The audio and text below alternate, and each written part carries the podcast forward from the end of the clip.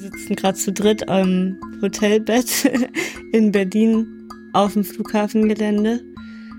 Ja, und morgen geht's los.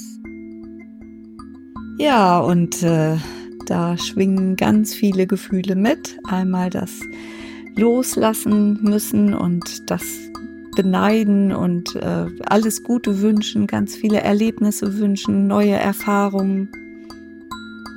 Ja, es sind einfach so komische Unterschiede. Die Zeit läuft gleich, aber in der Zeit, in der wir von Berlin nach Flensburg mit dem Zug zurückfahren, bist du irgendwo zwischen München und Singapur in der Luft.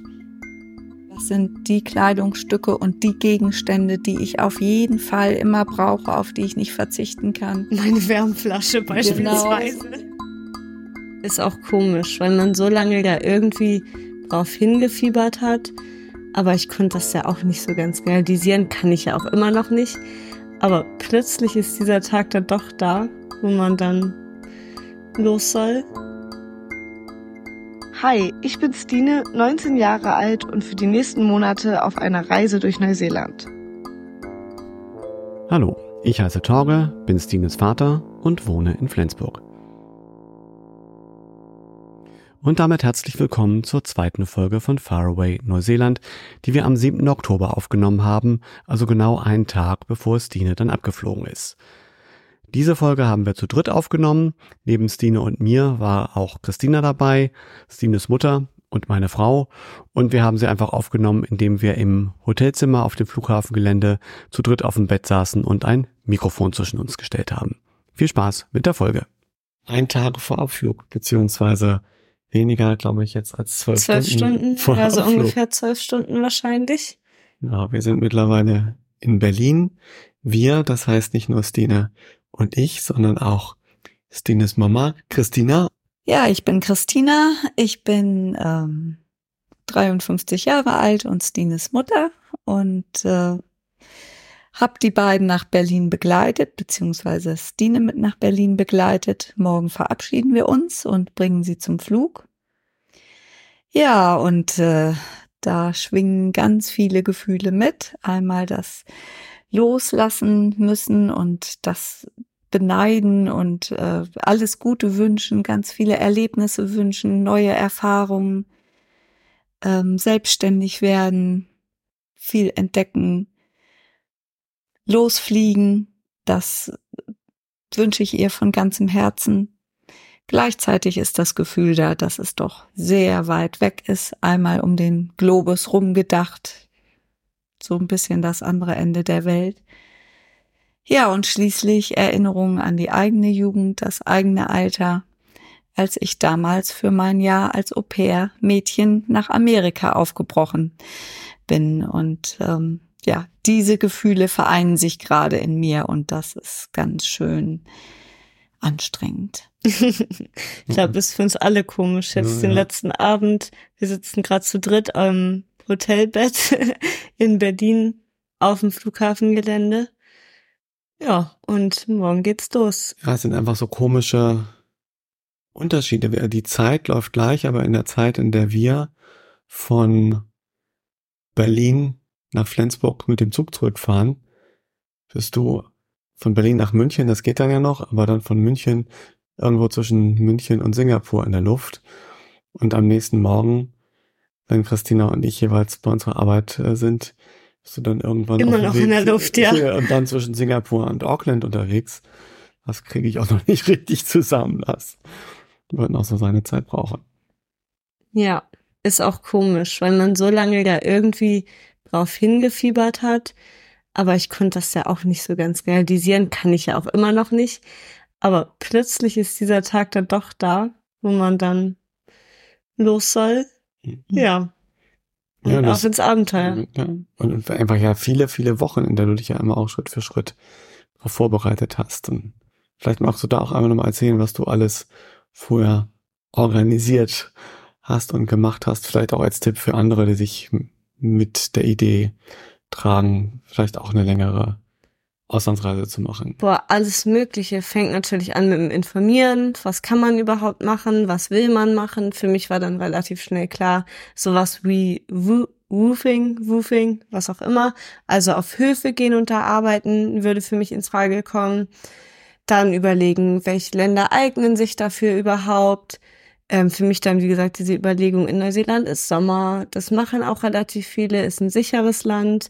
Dann, als das dann klar war, zu überlegen, in welcher Zeit fliegt man dahin, Flüge gebucht, Reisepass beantragt, dafür Bilder gemacht, beim Arzt gewesen wegen Impfungen, einen internationalen Führerschein beantragt, Auslandskrankenversicherung und Reiseversicherung abgeschlossen, die ersten Tage mit einer Organisation organisiert, ähm, die Höfe oder Accounts gemacht auf diesen Plattformen, wo man Höfe finden kann, Höfe angeschrieben.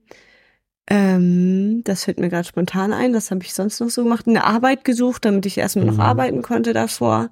Also noch in Deutschland, um Reisegeld zu verdienen.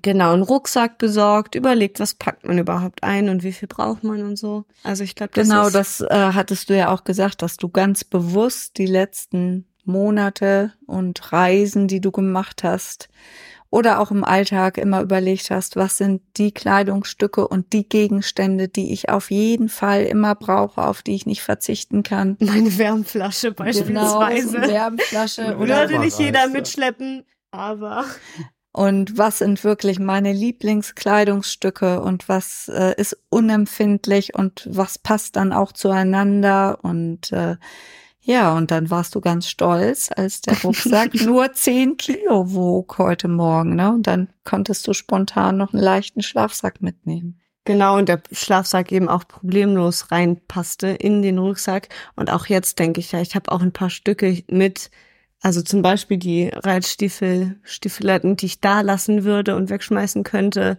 Dann ja auch so große Shampoo- und Spülungdosen oder so. Das wird ja auch nochmal mehr Platz mhm. machen, wenn ich dann doch was mit zurücknehmen möchte.